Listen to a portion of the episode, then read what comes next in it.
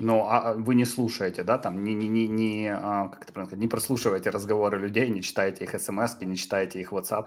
Мы не скажем вам адрес офиса, пока вы не подпишете ND. Слушай, там, ну, зарплату платили или там нимами рассчитывали? Понял, это шутка. Поход после 30. Для того, чтобы пойти в поход, тебе нужно пойти на тренинг, который поможет тебе найти время для того, чтобы пойти в поход. А чтобы пойти на тренинг, тебе нужен психотерапевт, чтобы ты понял, что тебе нужно на тренинг сначала.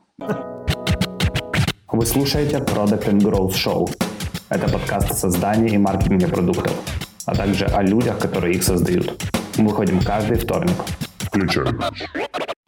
Всем привет, это 77-й выпуск Product and Growth Show. Сегодня с вами только я, Паша Педенко, и я сегодня скажу вам о следующем. Во-первых, я постоянно пытаюсь вам напомнить о том, что у нас еще есть э, контентные площадки, за которыми стоит следить. Во-первых, у нас есть телеграм-чат этого сообщества, э, который слушает подкаст. Э, ссылку я оставлю в описании, вы можете пойти присоединиться, и там еще больше контента, э, чем мы даем здесь.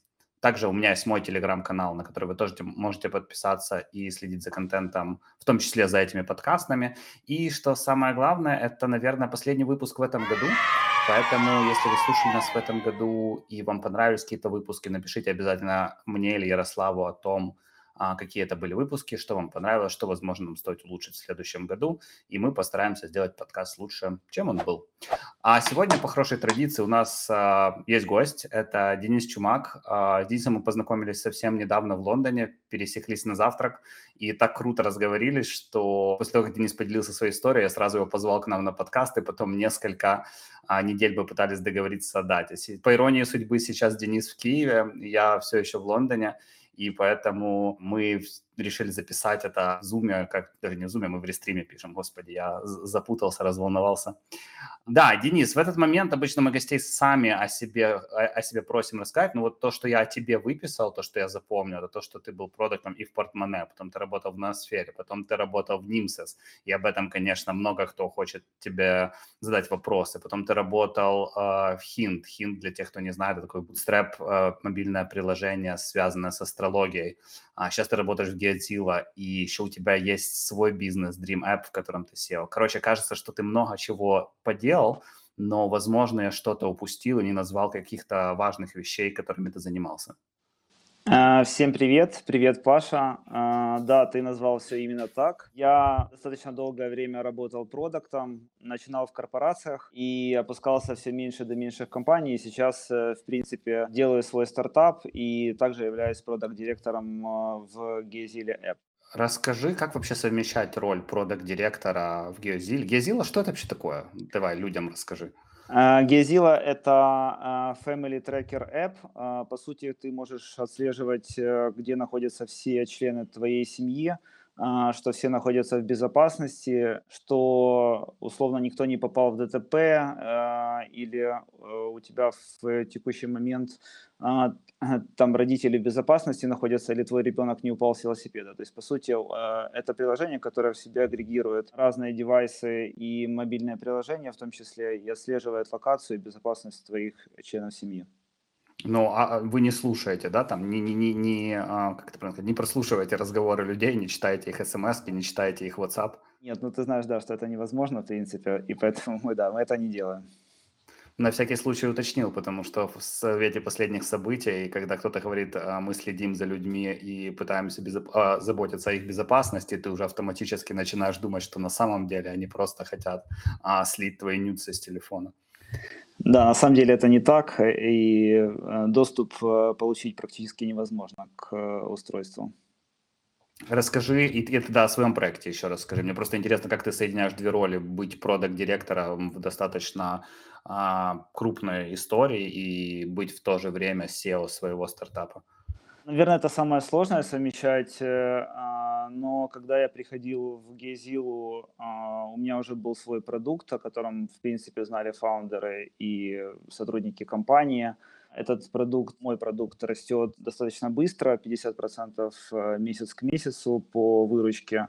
Ну и, в принципе, как бы я не скрываю того, что я, я, я им занимаюсь, да. И в Гезиле я работаю продакт-директором. На самом деле, это так громко сказано, я один продукт, вот, но звучит это как продакт-директор.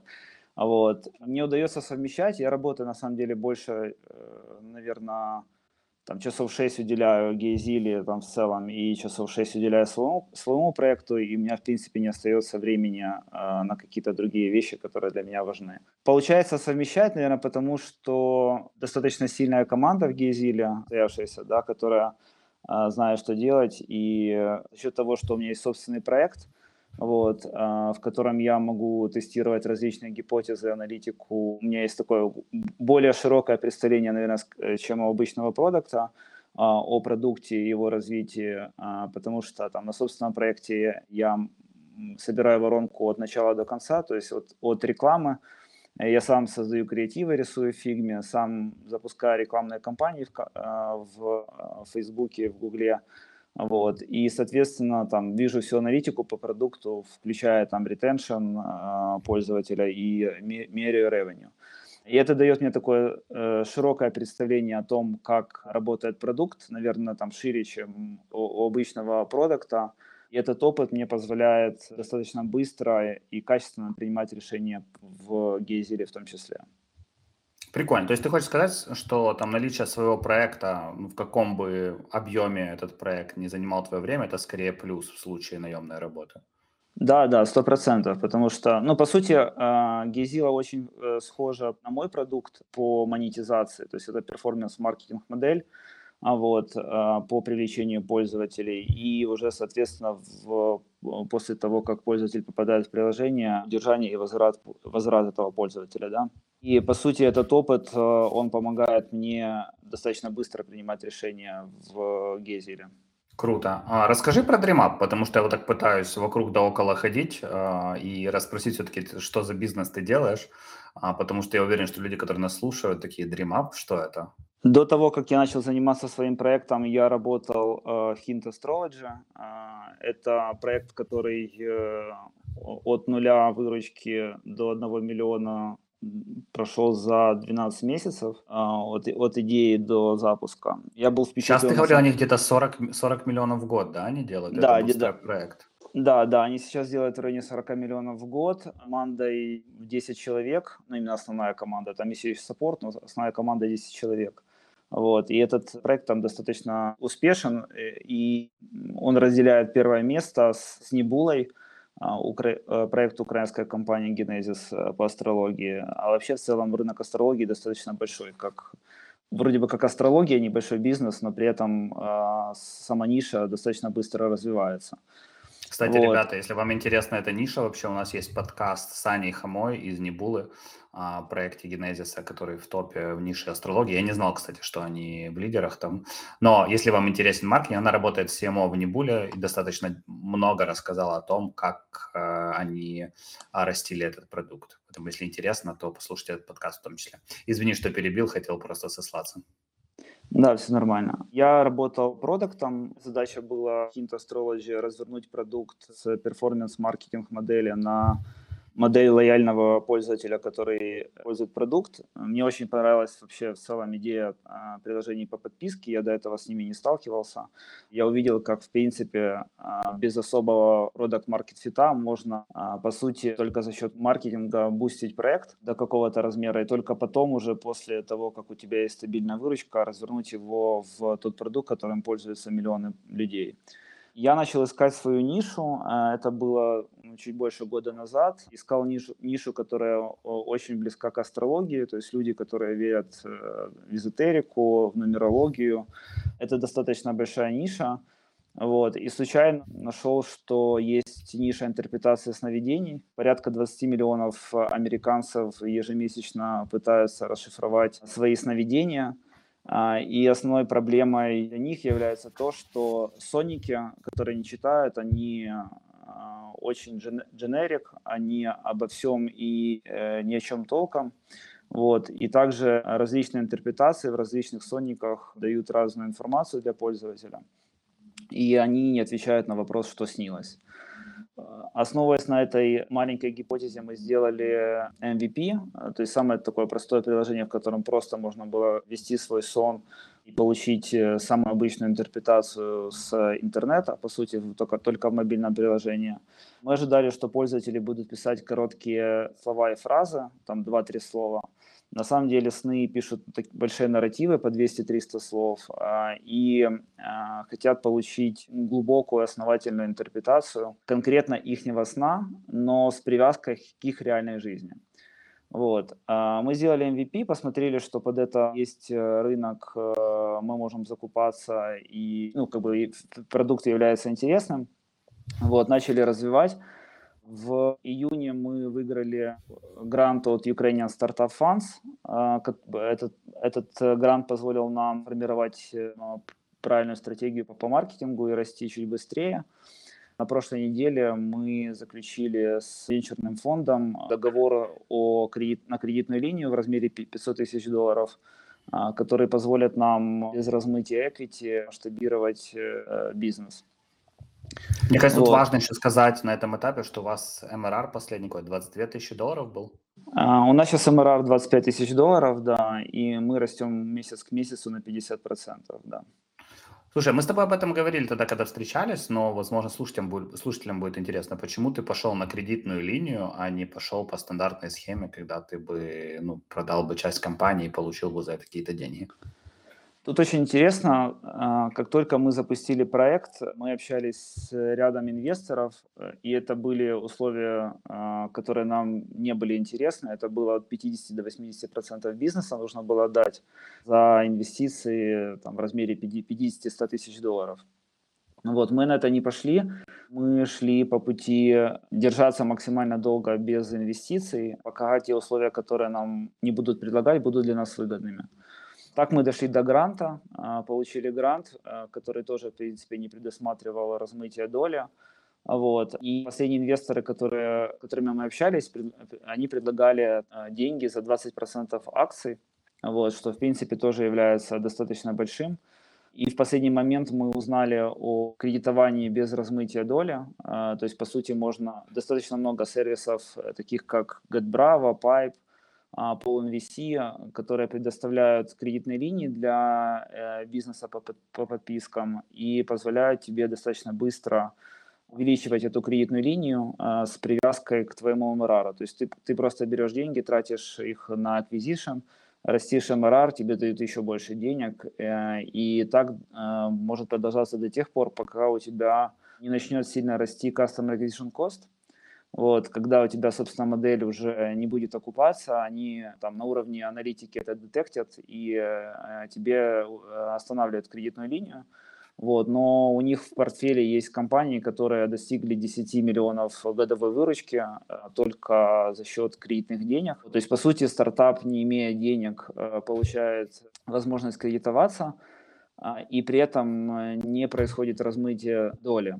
А есть еще такая история, как паблишеры, то есть если ты продукт по подписке, можно работать с паблишерами, но лично там наш опыт, он был ну, скорее нейтральным, может быть, даже негативным, просто потому что за счет того, что ты маленькая компания, э, маленький стартап, у большого паблишера, который там отливает много денег, у него нет фокуса на твой проект, рост может происходить там 6-12 месяцев, что в принципе в нашем случае является достаточно длительным сроком.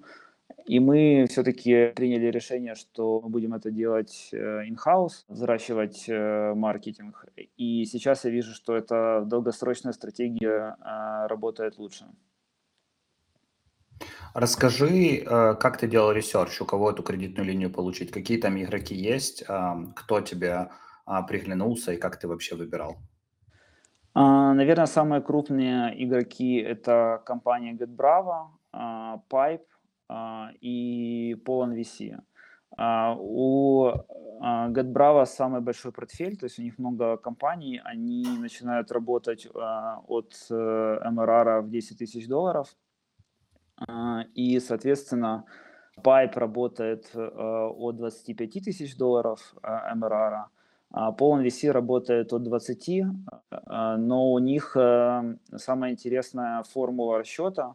То есть они могут дать сразу кредитную линию там, до э, 4 МРРов, то есть сразу, сразу кэшем.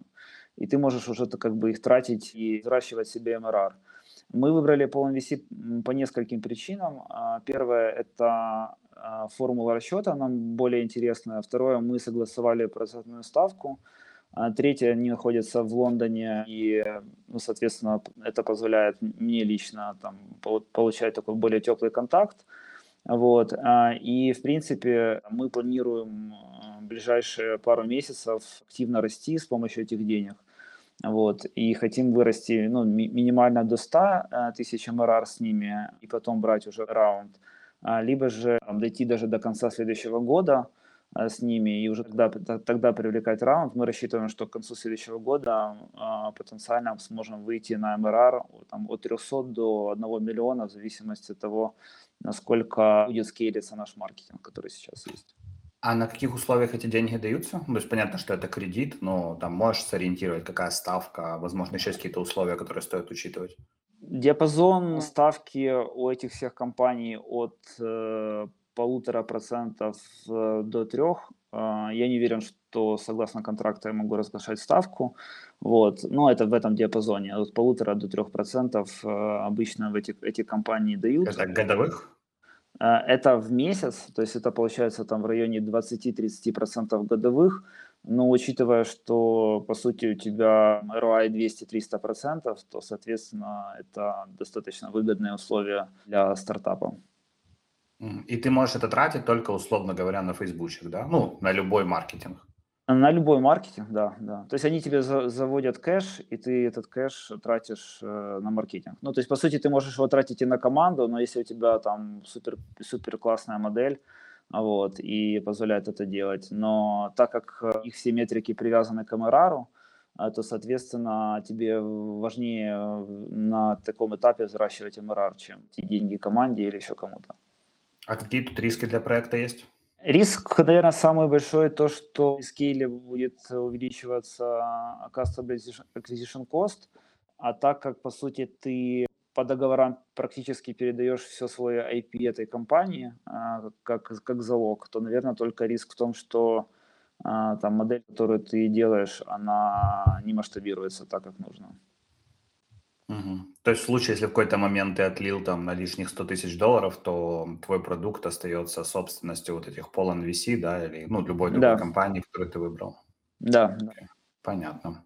Короче, ребят, видите, финансировать проекты можно по-разному. У нас э, есть еще подкаст с ребятами из ОВО, и они как раз очень много говорили о том, что они всегда идти за венчурными инвестициями, ну, я имею в виду классическим инвесторам, это самая оптимальная модель. Не агитирую никого за кредиты, просто говорю о том, что вот у Дениса есть такой опыт, возможно, стоит его тоже изучить, если ваша модель позволяет скейлиться и там, за счет перформанса. Да.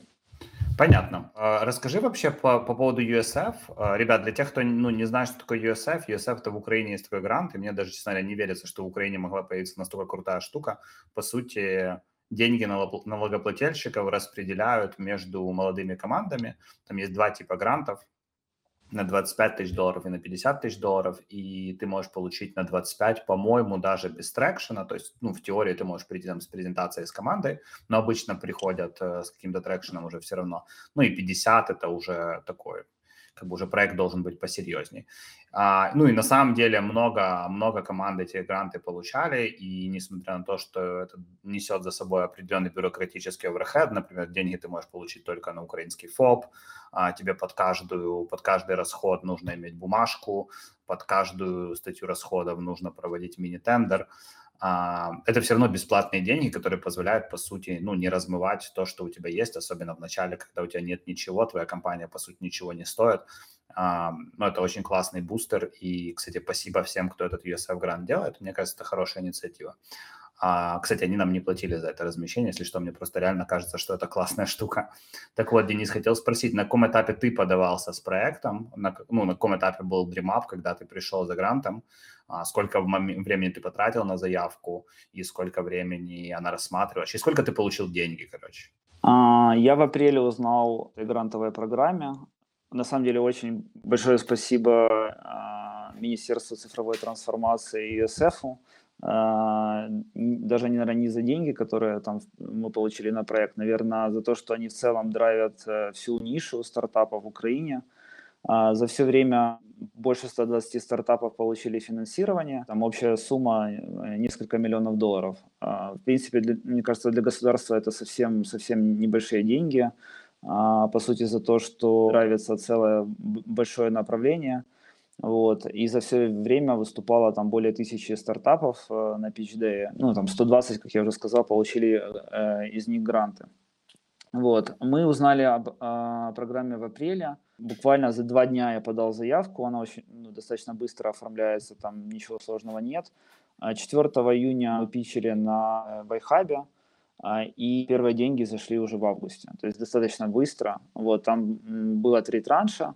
В зависимости от того, как ты хочешь получать деньги, ты можешь разбить это поквартально или помесячно, и тебе, соответственно, нужно там отчитываться за те э, деньги, которые ты потратил. Но э, только первый раз, кажется, это супер страшно, столкнуться с бюрократией, которая, в принципе, все равно как бы есть. Но, с другой стороны, учитывая, что это государственные деньги и есть какая-то процедура счета по этим деньгам, то, в принципе, как бы в целом процесс построен достаточно, ну, как, как мне, мне кажется, правильно.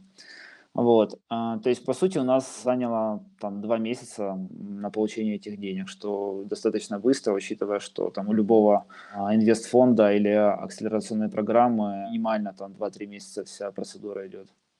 А расскажи, что вы на 50 не идете? Я так понял, вы получили 25 тысяч, почему вы не пошли за следующим грантом? Мы не знали, на самом деле, на тот момент, когда мы подавали, мы не знали, что есть 25 и 50. Мы подали сразу на 50 и выиграли 50. Тут важно сказать... А, я думал, вы 25 забирали. Не-не, мы взяли сразу 50. Тут важно сказать, что на самом деле для стартапа, а, наверное, даже интереснее податься сначала на 25, там взять 25 на уровне идеи, а, и потом можно податься на 50. То есть, если ты выигрываешь э, pre-seed раунд, а, да, то никто у тебя не забирает право участвовать в сиде, и, как правило, как, те стартапы, которые показывают э, правильный traction, берут два гранта.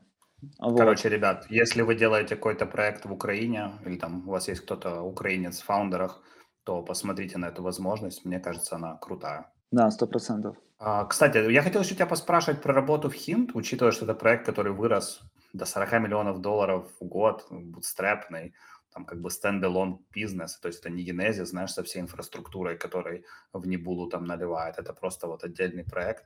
Расскажи, на что было вообще похоже работать в компании, которая так быстро растет, еще в такой нише, не самой скажем так, э, очевидно дающей ценность. Я пришел в компанию, наверное, третьим или четвертым сотрудником, э, и уже тогда, ну, в принципе, это был би- достаточно успешным бизнесом. Приложение писал один человек вообще, продукта вообще не было, то есть, э, по сути, два фаундера э, сами выполняли роль продукта и еще там с десяток разных э, должностей занимали, да. По сути, вся, вся модель монетизации заключалась в хорошем визишене, в маркетинге и правильной выделении каналов. То есть, э, ну, сказать, что там что-то там супер уникальное было, нет, скорее, скорее правильно отстроенный маркетинг. Вау, ты так быстро ответил, я просто ожидал, знаешь, так приготовился слушать, и ты такой, просто был правильно настроенный маркетинг. Просто когда мы встречались, я помню, ты рассказывал о том, что это было достаточно сложно и требовало долгих часов работы. А, хотелось бы в это копнуть. Наверное, э, самое сложное было в том, что а, за счет маленькой команды достаточно много времени нужно было уделять проекту. А в какой-то момент это там достигало 12-14 часов в день. Вот. И в тот момент я понял, что ну, как бы нужно формировать команду а, под, этот, под этот продукт и ну, растить команду и увеличивать а, количество людей, которые занимаются разработкой ну, и продуктовой, и технической. Вот. А ребята все равно хотели двигаться маленькой командой, то есть они хотели достичь там более высокого valuation э, с командой в 5 человек. Ну, и в итоге как бы я для себя принял решение, что я не готов э, там уделять э, этому столько времени, сколько уделял. Э, и мы приняли решение идти каждой своей дорогой. Но при этом я так понял, что у тебя там а, опциона не было, да? Это просто была зарплата за, в обмен на долгие часы работы. Да, да, да, именно так. Да, опциона не было, и это, наверное, как бы служило основной причиной, потому что А, там, в моем понимании, если ты делаешь продукт э, маленькой командой, то все члены команды должны быть замотивированы не только там, деньгами и краткосрочной какой-то историей, но и долгосрочной. То есть, например, там в моем проекте все сотрудники, которые работают э, над проектом, у них есть опцион, вот, э, соответственно, им более интересно работать в долгую, ну, чем просто там получить зарплату и уйти. Ну, получается, если бы у тебя в хинте был опцион, ты бы остался, невзирая на то, что там нужно было шарашить так? Uh, да, но по сути я как бы шарашить привык. Как- как-то так получилось, что последние пару лет там, я работаю очень много uh, по времени. Мне хотелось бы, наверное, я как раз сегодня рассказывал тебе перед тем, как мы начали записываться, что я делал план на 2022 год, и основным для меня э, достижением следующего года будет в том, что я хочу сократить количество рабочего времени, которое я трачу на проект, хотя бы до 6-4 часов, вот, чтобы больше времени оставалось на те вещи, которые для меня там ценные помимо работы, а, потому что за последние пару лет фокус мой сместился сильно в работу, вот это как бы дает определенные результаты в работе и в бизнесе, но при этом тоже там не важно, ну, мне кажется, важно не забывать о том, что там жизнь, она идет, вот, и не должна заканчиваться только, только работой. Вот, но тем не менее я, ну там, как я уже сказал, в Hint Astrology работал достаточно много времени, но если бы у меня был бы опцион, да, я бы, наверное, остался и продолжал там работать.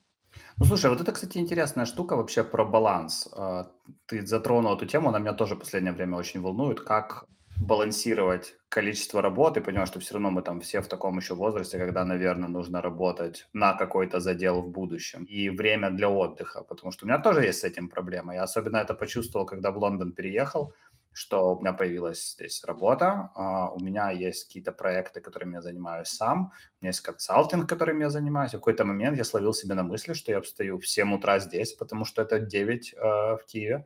Я сажу, нет, встаю в 6, в 7 я сажусь уже в Zoom, а выключаюсь я там в 10 по Лондону закрываю ноутбук. И я так поработал пару месяцев. Да, я заработал каких-то денег, да, это были существенные деньги, но я Лондона так и не увидел. Знаешь, я сидел в этом Ноттинг-Хилле, а, выходил за шоу-мой вечером, а, возвращался домой, продолжал работать. И мне интересно, как ты себе даешь ответ на вопрос, а, когда стоит отдохнуть, а когда стоит еще поработать? Я понимаю, что он философский, и понятно, скорее всего, у тебя нет прям такого четкого ответа, но просто какая у тебя модель мышления, потому что уверен, что нас слушает куча молодых ребят, возможно, моложе, чем мы, и они такие, я сейчас пошарашу, неважно, год, два, три в своей компании, там, в которой, дай бог, мне дадут бонус в конце года, и, ну, возможно, к чему-то приду в будущем. Они еще с проблемой это не столкнулись, они, скорее всего, думают, что жизнь бесконечная работать можно бесконечно, но в какой-то момент они вспомнят, я слушал подкаст с Пашей и Денисом, и вот там Денис сказал что-то умное. Так что, Денис, скажи что-то умное на этот счет. Слушай, но, наверное, самое умное – это смотреть, как тебе это отзывается, насколько там твоего ресурса сейчас хватает работать э, там 6 часов или 12. Я могу сказать точно, что, например, там в Лондоне практически все закрывают ноутбуки в 6 часов и идут домой, неважно, это Amazon, Facebook э, или Vice. Там я работаю в Виворке, я прихожу в Виворк там в районе 9 утра, и там и практически никого еще нет. Вот, и в 6 там уже никого нет. То есть в 6 все равно все как бы закрывают ноутбуки и, и э, идут заниматься своими делами.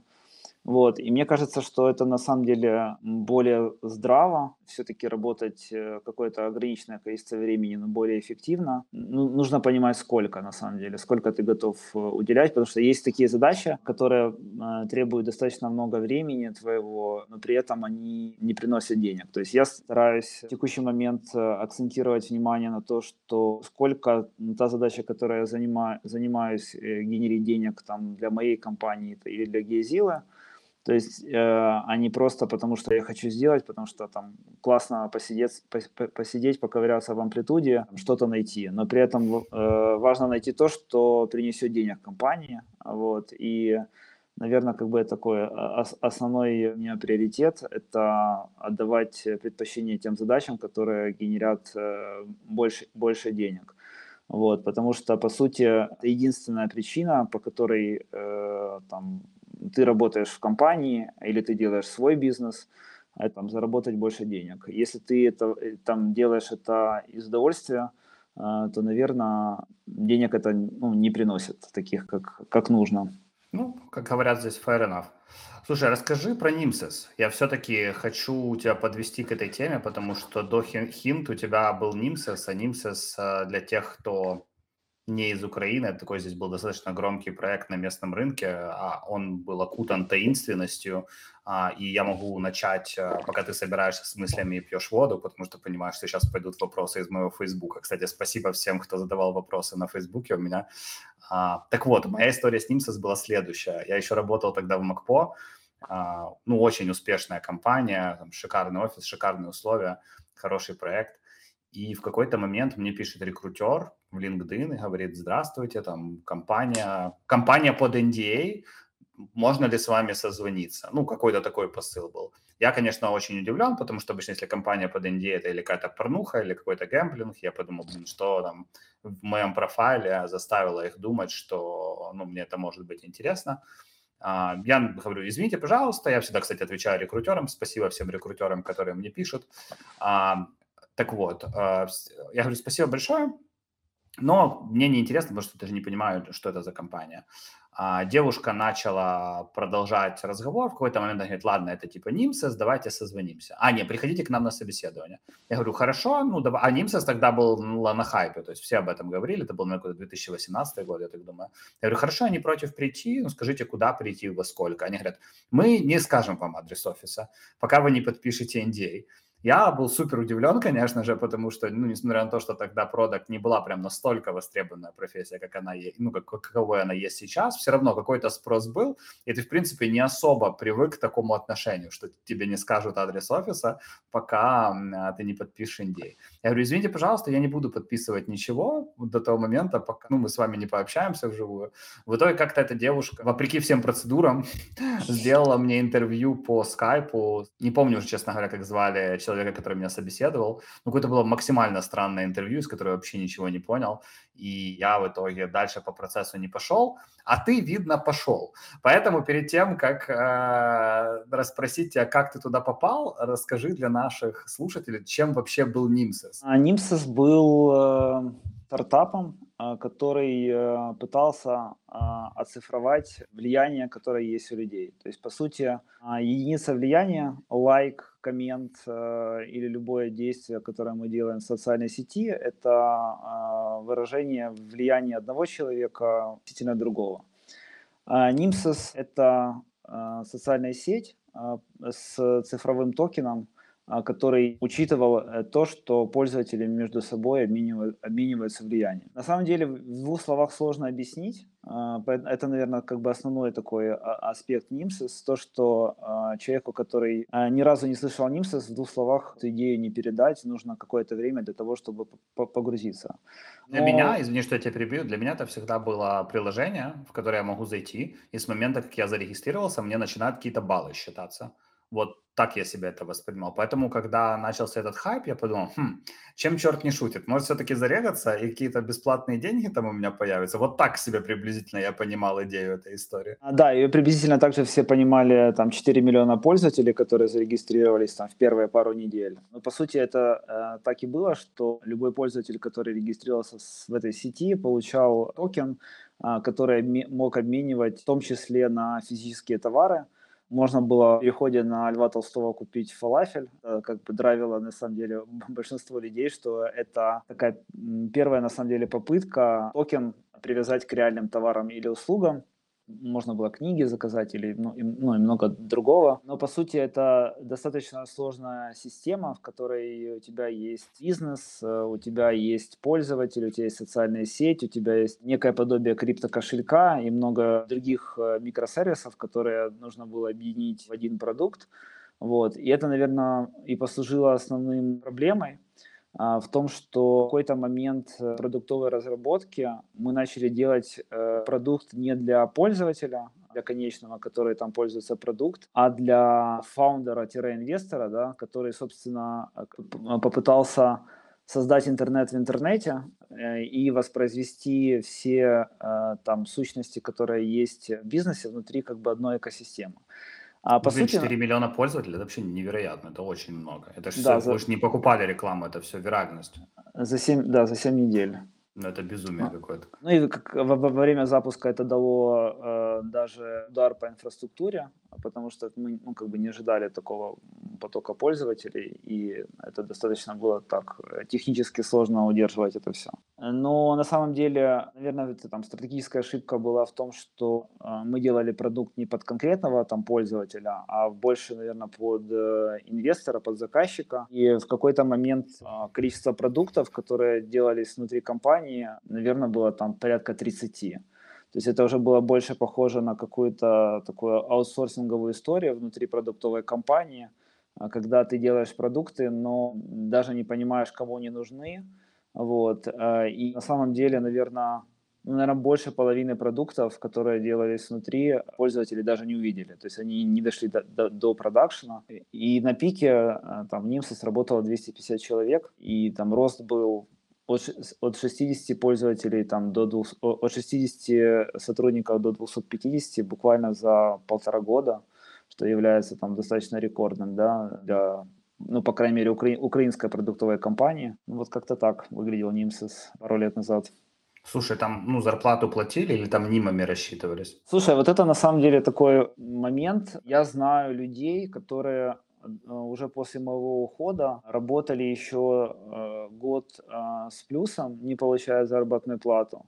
То есть э, там есть люди, которые по два года работали на проекте и не получали заработную плату. На самом деле это говорит там о очень высокой лояльности людей к самой идее, потому что идея в принципе была, а, как мне кажется, очень интересной и масштабной и остается на, на самом деле такой на текущий момент. И люди в эту идею верили и готовы были работать.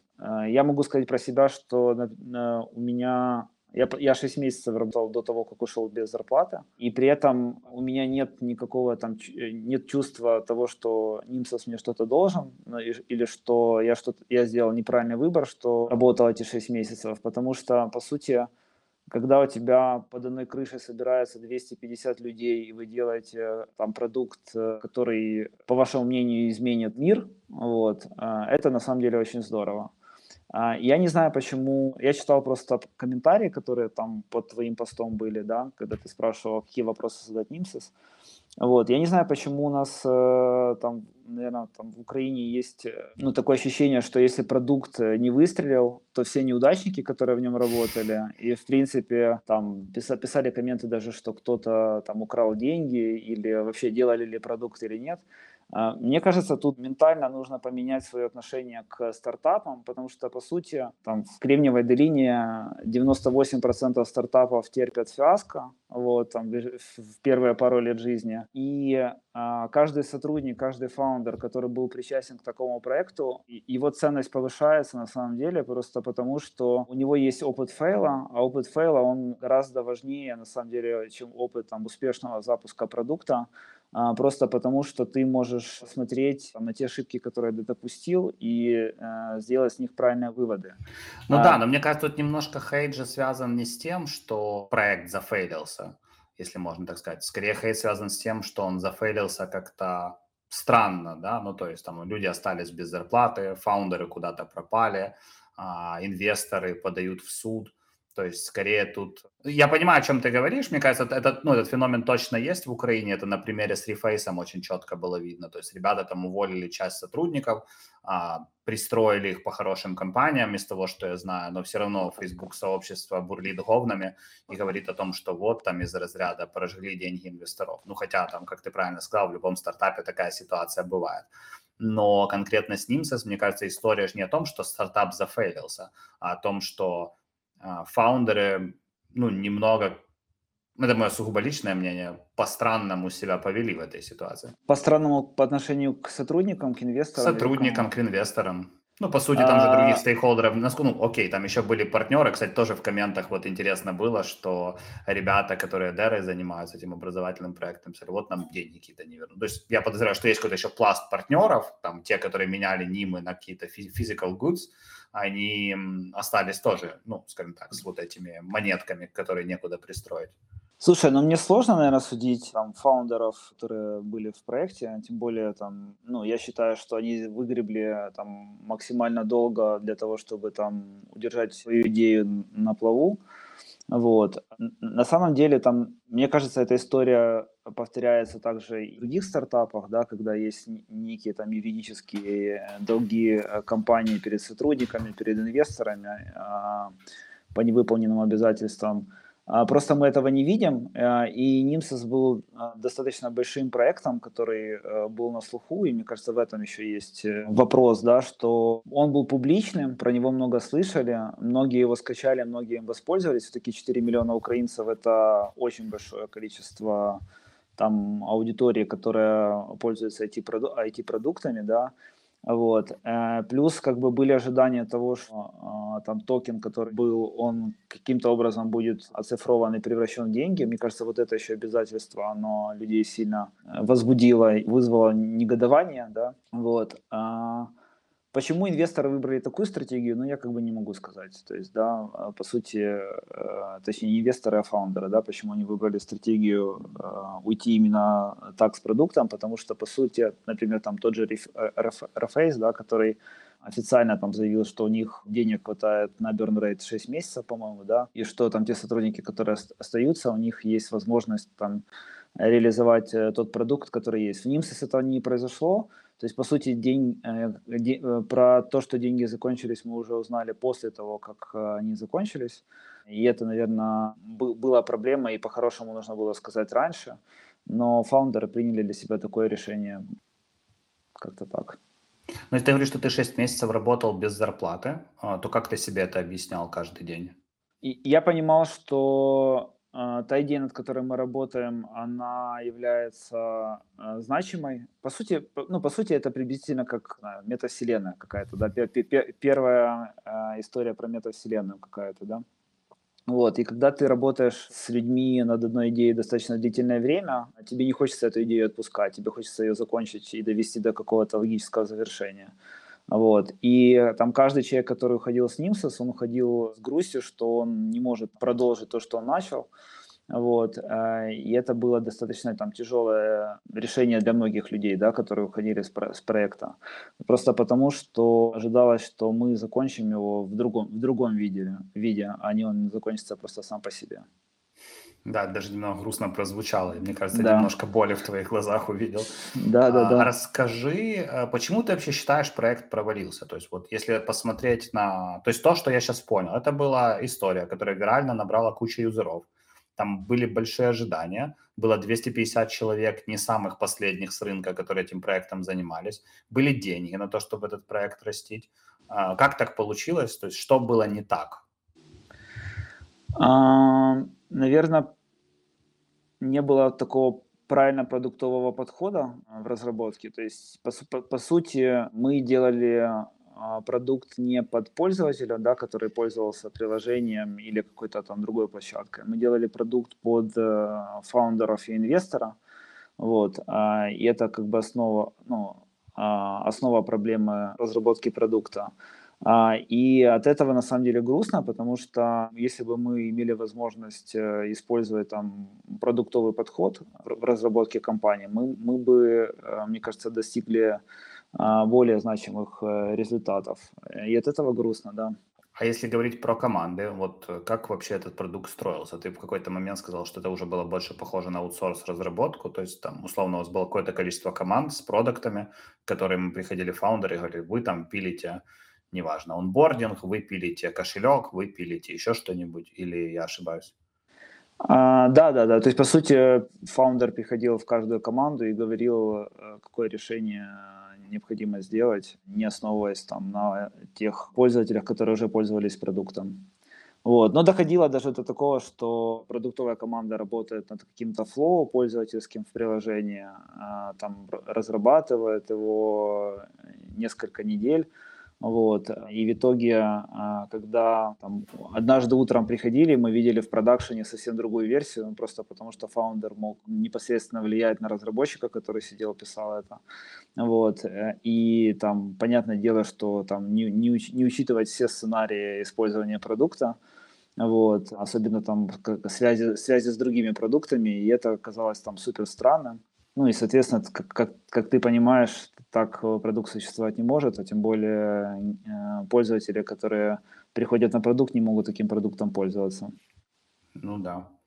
Ну, ты говоришь, что сами фаундеры были достаточно харизматичными, и это позволяло еще достаточно круто транслировать видение от того, что зарождалось у них в голове, до там каждого конкретного человека. Ну, фаундер, на самом деле, основной фаундер, который, ну, собственно, придумал, наверное, Nimsys, э, он очень интересный человек, он потенциально, мне кажется, построит точно, точно успешную большую, большую компанию, которая а, по сути, э, будет э, закрывать какую-то потребность, да, но, наверное, не хватило менеджерских скиллов, да, то есть, по сути, это все равно как бы управление большой командой, 250 человек – это достаточно много, чтобы а, этими людьми управлять, вот. И на самом деле, наверное, не только у него, но и у всех, у всей менеджерской команды, которая пришла, не хватило а, там полномочий управлять э, процессом разработки в такой большой компании. Мне почему-то кажется, что в Reface а, происходит то же самое,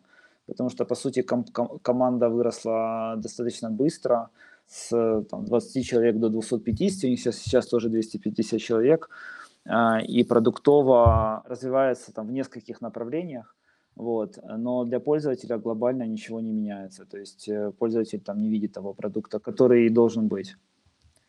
Ну да, кстати, меня тоже удивило, что в комментариях прям под этим моим постом в Фейсбуке были ребята, которые сравнивали Reface и Nimsys. Мне кажется, все равно, по сути, там разные компании, но интересно, что эта мысль возникает сразу в головах многих людей. И мне интересно, это все-таки как бы последствия той привычки все говнить, о которой ты говоришь, или это, или это что-то другое все-таки? А, мне кажется, что это product market fit. А, то есть есть какая-то, ну, Nimsys не было product market fit, то есть мы, ну, точно, точно его не нашли, может быть, где-то были близко, но точно не прям взяли его, да. Вот, мне кажется, у Reface такая же история, то есть есть продукт, он интересный, он вызывает у тебя какую-то эмоцию, вот, ты им пользуешься ровно один раз, и все, и, в принципе, ты его там выключаешь. То есть по сути, пользователь не возвращается в продукт для того, чтобы там сознательно им пользоваться. И в этом как бы там и проблема Nimsys, и проблема, наверное, Reface, да, а, в том, что разработанный продукт, он а, является большим каким-то, но при этом а люди не пользуются. Наверное, вот это то, что и объединяет их. Слушай, а что самого крутого было в Nimsys? Вот это все равно ну, была там достаточно визионерская компания, да, и несмотря на то, что сейчас они отзываются скорее там в негативном ключе, но скорее всего, если там была куча умных людей, они все что-то делали, то были там какие-то крутые практики необычные или какие-то решения не всегда стандартные, которые эту команду держали вместе. Вот если ты можешь там хорошую часть Nimsys э, осветить, было бы интересно. Ну, хорошая часть это люди, на самом деле, да, которые э, были, были в э, команде. Наверное, это было в какой-то степени религия внутри компании, потому что, по сути, люди, которые там, не знаю, достаточно долгое время работают без зарплаты, мне кажется, только такое происходит, когда люди в церковь ходят, знаешь, э, достаточно э, долгое время просто служат. служат. И мне кажется, вот это вот э, такая сильная сторона Нимса, что можно создавать не только продукты, но можно создавать какую-то религию вокруг этого. И а, мне кажется, вот, э, есть много классных продуктов, у которых есть хороший traction, но нету за этим продуктом никакой миссии, да, которую этот продукт решает. То есть она, она, скорее всего, есть там в головах у сотрудников, но ее нету на рынке. То есть а, а, про, про продукт знают, но продуктом пользуются исключительно как утилитой. Да. Э, например, тот же, тот же Apple, да, это религия такая большая. По сути, ты покупаешь некую инновацию, да, э, которой, которой ты пользуешься, ты не покупаешь там устройство, да, которое, в принципе, есть. Вот мне кажется, что Нимсис удалось даже ту религию, которую создали, показать наружу, да, и то есть люди, которые там а, как-то немножко даже взаимодействовали с продуктом, они ощущали вот какую-то причастность к этому. Э, это, скорее всего, было то, что был какой-то кошелек, какой-то баланс и твой, твой какой-то социальный статус внутри приложения, но вот этот, вот этот социальный статус и твой баланс на кошельке – он давал тебе ценность этого продукта сильную. То есть, по сути, создавал какую-то историю про а, владение э, каким-то цифровым токеном, который даже не привязан был к, к реальным деньгам. И это ну, в какой-то степени это было религией. Мне кажется, я, я вот вспоминаю свой там первый момент использования Nimsys, и я тогда ни черта вообще не понял, о чем этот проект, но я охренел от того, насколько прикольно таинственный дизайн. То есть ты открываешь приложение, и тебе кажется, что ты сейчас, ну, не знаю, если там кто-то аниме смотрел в детстве, Death Note был такой анимешный сериал, там, где неважно, был дневник, в котором, по-моему, можно было писать имена людей, и они умирали потом. И вот этот дневник выглядел по ощущениям, ну, так же, как он бординг в Нимцесе. То есть что-то ты просто невероятно таинственное брал в руки. И меня это, ну, я не знаю, меня это покорило просто с точки зрения восприятия. Думаю, я еще даже не понял, что это, но оно уже выглядит круто. И тут, конечно, нужно снять шляпу тому, кто делал брендинг и идентику Nimsys. Если вы нас слушаете, то, ну, респект. А, говоря про религию, об этом же много кто сейчас говорит. Вот я недавно ходил на ужин с ребятами из Вайса, из Нью-Йоркского офиса, и они рассказывали, ну, понятно, типа Америка, там больше компаний и так далее, они рассказывали какие-то сплетни про инженеров SpaceX. И в SpaceX там история, инженер работает. Там модель такая, нанимается инженер, ну, по крайней мере, за что купил, зато продал. Нанимается инженер, он работает год по 16 часов в дней, 7 дней в неделю, получает акции Илона Маска, то есть не акции SpaceX, а акции Илона Маска, которые, знаешь, по-любому будут расти просто потому, что это он, а, и уходят. Из них выжимают. Да, они причастны к миссии, да, они запускают людей на Марс, да, это религия, но все равно долго они проработать не могут, бабки они получают, ну и там есть как бы акции Илона Маска.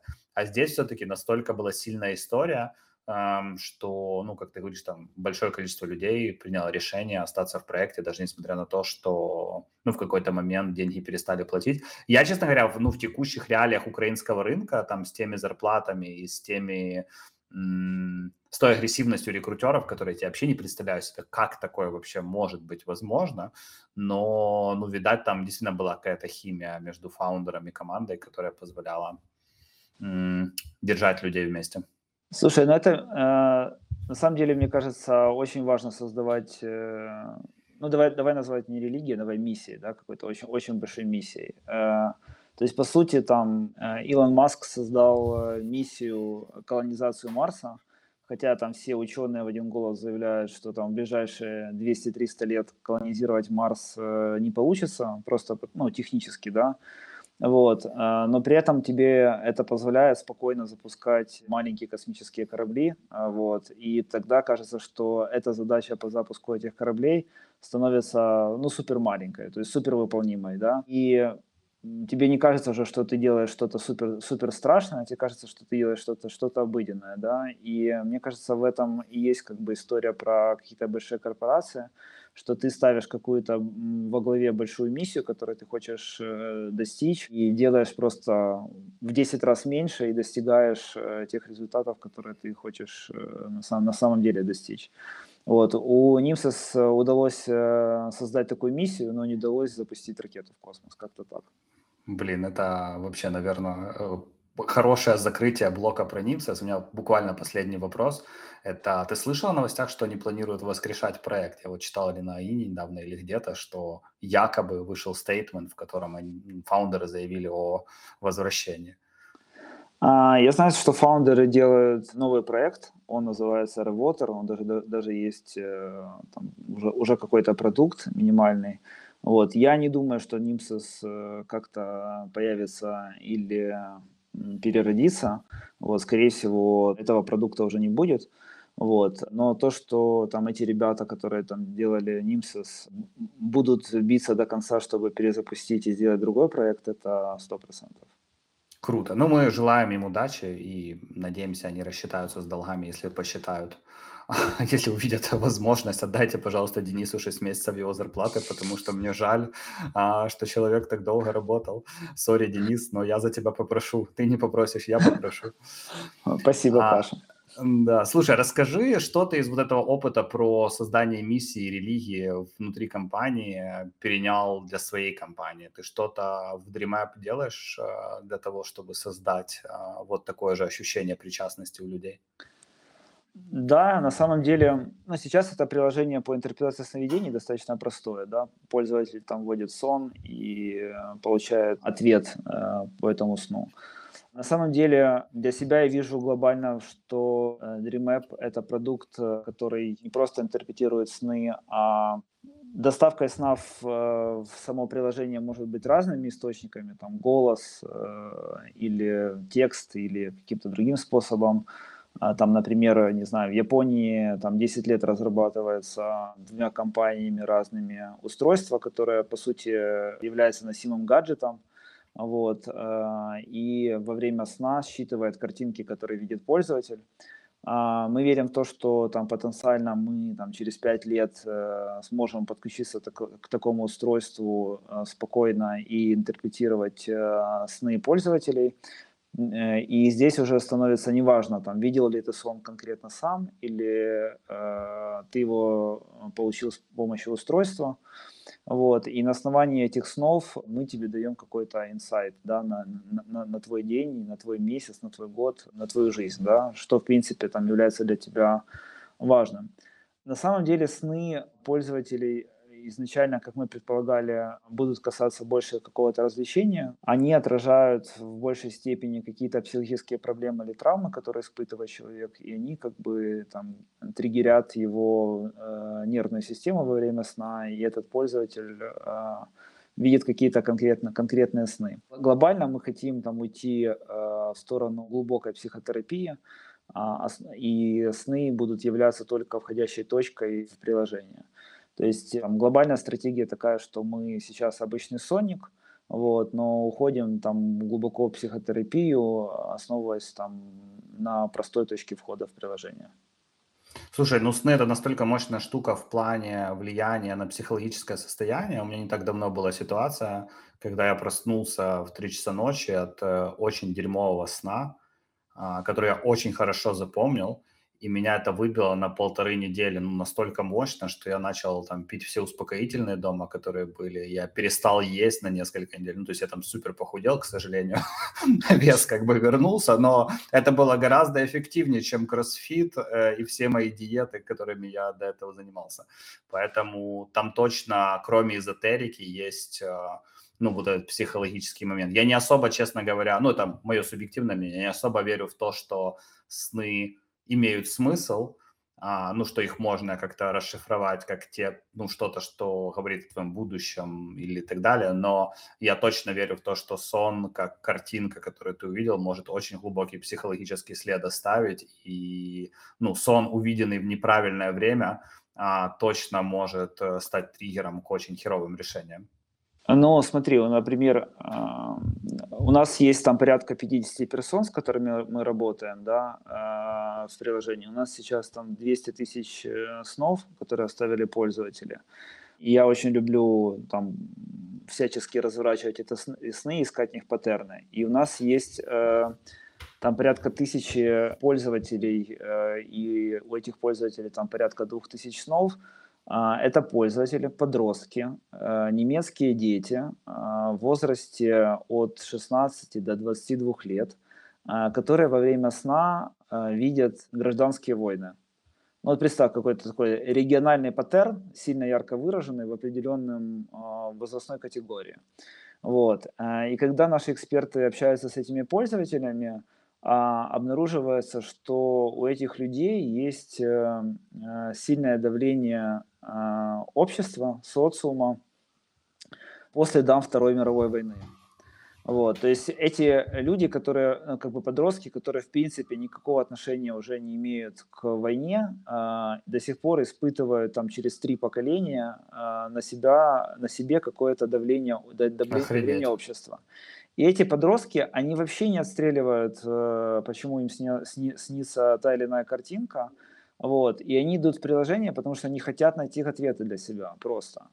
Вот. И когда эксперт начинает с ними а, общаться, они сами на самом деле там в большинстве случаев понимают причину этого, вот. Э, но им не, не, не с кем поговорить об этом. То есть они скорее хотят это а, с кем-то обсудить, эту проблему, нежели а, хотят ее, держать ее в себе. И, как правило, у этих детей у них нет психотерапевта. То есть, ну, там психотерапевты есть там у людей, которые там плюс 25, да, на самом деле, там может быть даже плюс 30, начинается эта вся история. Вот. А им нужен какой-то быстрый ответ, они не хотят как бы там сильно закапываться.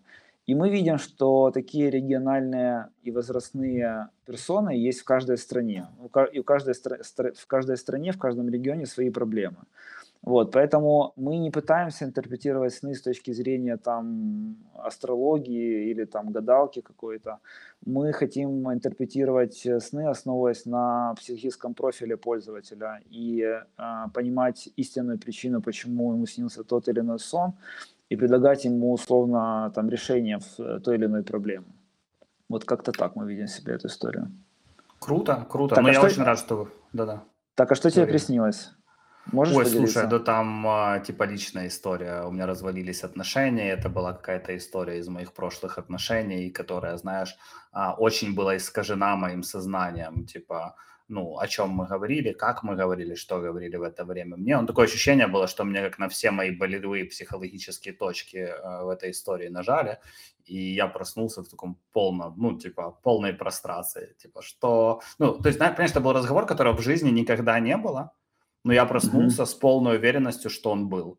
И меня это настолько поразило. Э, честно, я, я, ну, короче, это было там несколько часов психотерапии просто, чтобы, ну, выключиться из, это, ну, из этого режима. И это даже не режим страдания было, это был какой-то режим оцепенения. То есть э, даже не хочу передавать, честно, это вот именно психологически самое фиговое состояние в моей жизни было. А, ну, а, видишь, у тебя есть психотерапевт, и ты имеешь эту возможность обсудить, да, со своим психотерапевтом, а у этих подростков нет такой возможности. Наверное, вот там... Я, кстати, даже бы не подумал, я бы даже не подумал, что есть приложение, которое может мне помочь. То есть я бы, ну, как бы даже, наверное, э, не задал бы себе вопрос, э, могу ли я пойти э, где-то, кроме как с психотерапевтом, об этом поговорить. Возможно, у меня, знаешь, нет awareness этой категории, но Просто... Ну, такой, mm-hmm. такой категории на самом деле нет просто. Mm-hmm. Mm, okay, Тако, okay. Ну, такого продукта нет просто еще, поэтому... Так а как эти подростки о вас узнают? Они идут в App Store и пишут там трактовать сновидения или как? А, не, они в Фейсбуке видят рекламу, кто-то mm. кто-то э, гуглит э, через SEO-шку и находит нас. Mm, mm-hmm, mm-hmm. Интересно. Слушай, на самом деле интересно. Я не думал э, с этой точки зрения. Я все равно как-то себе представлял, что это больше про эзотерику, типа, знаешь, э, ну, как вот астрология, там, гадание и, и трактование сновидений, но я никогда не думал, что это можно развернуть вполне себе, э, ну, давай так, научно объяснимый э, э, курс. Поэтому, ну, круто, что вы это делаете, и надеюсь, что оно будет расти. Вы никого сейчас не ищете? Вот отличная возможность прорекламировать вакансии. А, да, мы ищем Flutter девелопера а, и бэкенд разработчика. А, могу скинуть тебе ссылочки, а ты их а, добавишь в описание. Да. Хорошо, тогда мы на этом будем заканчивать, потому что у тебя уже ночь. А, раз ты сегодня был на тренинге по тайм-менеджменту, да. А, давай поделись э, с слушателями своими главными находками с этого тренинга, для того, чтобы а, морально они подготовились к планированию следующего года. Это был курс э, по планированию следующего года находками. Ну, из того, что я понял, что в поход мы все-таки идем, да, потому что ты находишь время на это. Да, а, да, да. Мы, ну... мы с Пашей собрались пойти в поход, а, и поэтому, я думаю, мы э, запланируем и пойдем весной. Это понял? Это шутка. Поход после 30. Для того, чтобы пойти в поход, тебе нужно пойти на тренинг, который поможет тебе найти время для того, чтобы пойти в поход. А чтобы пойти на тренинг, тебе нужен психотерапевт, чтобы ты понял, что тебе нужно на тренинг сначала. Да, поэтому, ребята, клуб 27 что-то знал.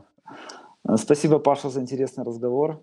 Да, спасибо тебе за то, что включился, и спасибо всем, кто дослушал нас до этой точки. Денис, желаю успеха с проектами и возвращайся, пойдем гулять. Хорошего всем э, дня, вечера, когда вы это слушаете. И услышимся, наверное, уже в 2022 посмотрим. Да, всем пока. Пока-пока.